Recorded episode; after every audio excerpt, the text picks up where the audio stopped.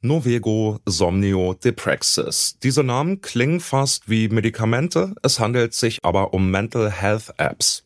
Die sollen etwa Angst und Depressionen lindern. Psychologische Hilfe on demand sozusagen, ohne monatelang auf einen Therapieplatz warten zu müssen. Klingt erstmal super, heißt aber auch, bei dieser Form der Behandlung gibt's dann keinen Profi vor Ort. Wie seriös sind diese Mental Health Apps und wie setzt man sie richtig ein? Darum geht's heute bei uns. Ich bin Johannes Schmidt. Hallo.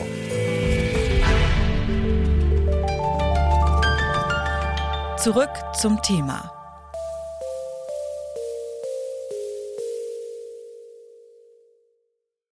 Bei einer Mental Health App, da denken sicherlich viele an sowas wie Meditation oder Achtsamkeit. Über diese Art Apps sprechen wir in dieser Folge aber nicht.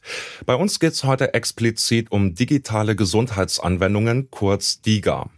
Das sind unter anderem Gesundheits-Apps, die von einem Arzt oder einer Ärztin verschrieben und von der Krankenkasse dann bezahlt werden.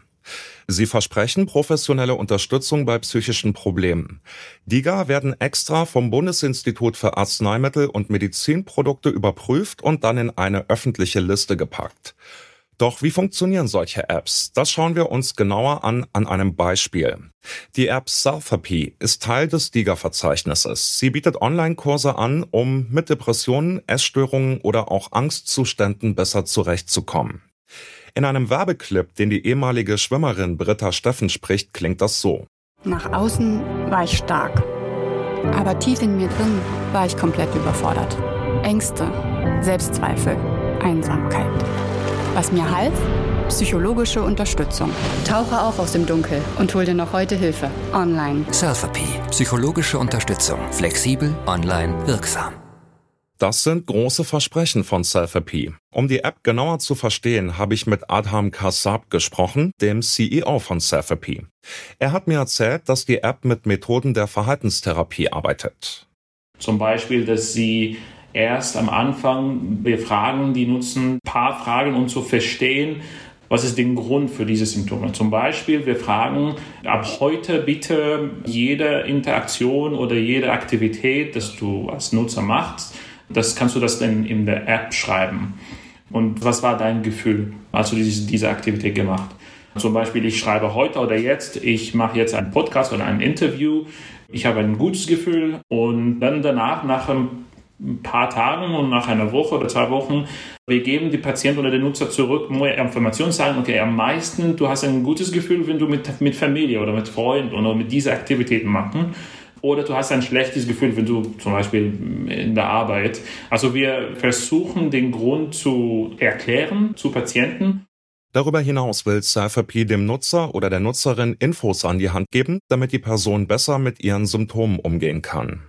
Unser Ziel ist, dass der, der Patient oder der Nutzer lernt, wie sie mit dem, also diese Symptome oder mit der Depression oder Angst oder alle Indikationen, wie können das besser oder wie sie können besser, besser werden. Also es ist Education, also Psychoeducation, wie kann man das sagen. Und es gibt viele Interaktionen zwischen den App, die Kurse, es gibt viele Übungen, ähm, die, die Patienten lernen.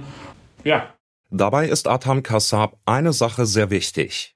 Es ist nicht, um das den Arzt oder die Ärztin oder Psychotherapeutinnen auch zu ersetzen, aber das ist nur zu helfen, für solche Indikationen oder solche Patienten, aber es gibt auch immer, äh, oder wir sagen immer auch, dass sie können danach oder wegen die, die, die, den App, also der App nutzen, die können auch mit der Psychotherapeutin oder Arzt oder Ärzten sprechen oder die können auch die Behandlung bekommen.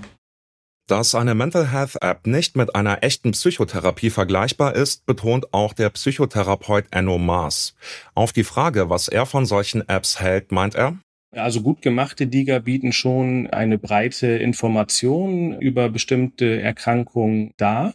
Und das kann natürlich gerade bei sexuellen Funktionsstörungen, wenn es wirklich isolierte Erkrankungen sind, kann auch eine Information und eine Aufklärung dazu schon eine ganze Menge bringen. Wir wissen, dass bei sehr leichten Panikstörungen wo tatsächlich Informationen über die Herkunft der körperlichen Symptome, die so viel Angst machen, also Herzrasen, schnelle Atmung und dergleichen, dass das schon einen ganz guten Effekt haben kann. Ähnlich auch bei ganz frisch aufgetretenen, leichten äh, depressiven Erkrankungen kann Informationsmaterial äh, schon eine gute Ergänzung sein.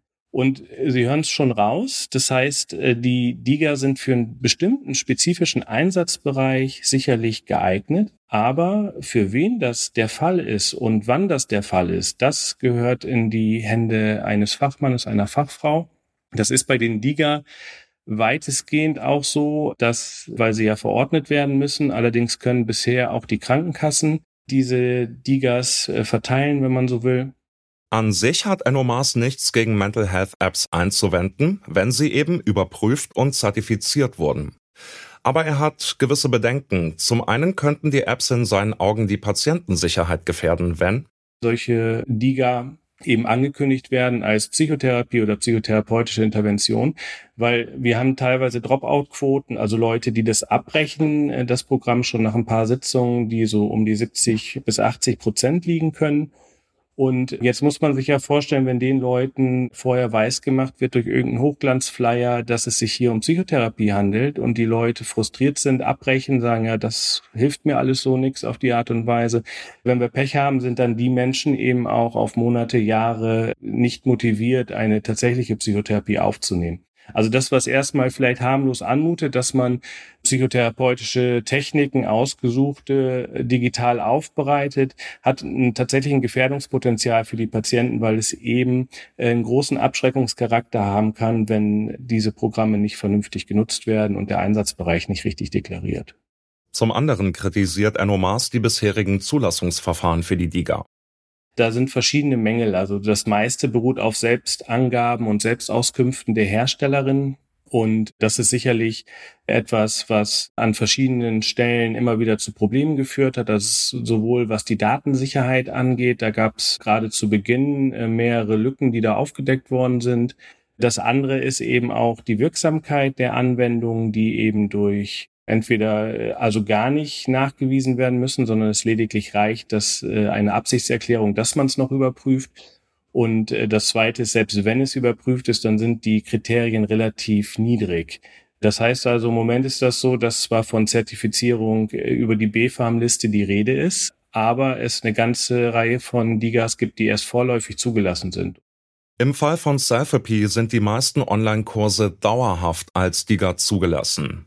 Und Adham Kassab hat mir im Gespräch versichert, dass man den strengen internationalen Standard für Datensicherheit auf höchstem Niveau wahre. Mit Mental Health Apps ist es letztlich, ja, wie mit allen Selbsthilfeangeboten, egal ob online oder offline. Sie können wertvolle Begleiter in schwierigen Zeiten sein, wenn man sie richtig einsetzt. Dazu gehört es, sich klarzumachen, dass auch die beste Beratungs-App ihre Grenzen hat und nicht für jede Person geeignet ist. Mental Health Tools können also niemals eine Therapie ersetzen, sie können sie nur ergänzen. Welche Apps wirklich gut sind, ist schwer zu überblicken. Eine ganz gute Orientierung bietet hier das erwähnte DIGA-Verzeichnis, das Verzeichnis der digitalen Gesundheitsangebote. Findet ihr mithilfe eurer Suchmaschine ganz easy.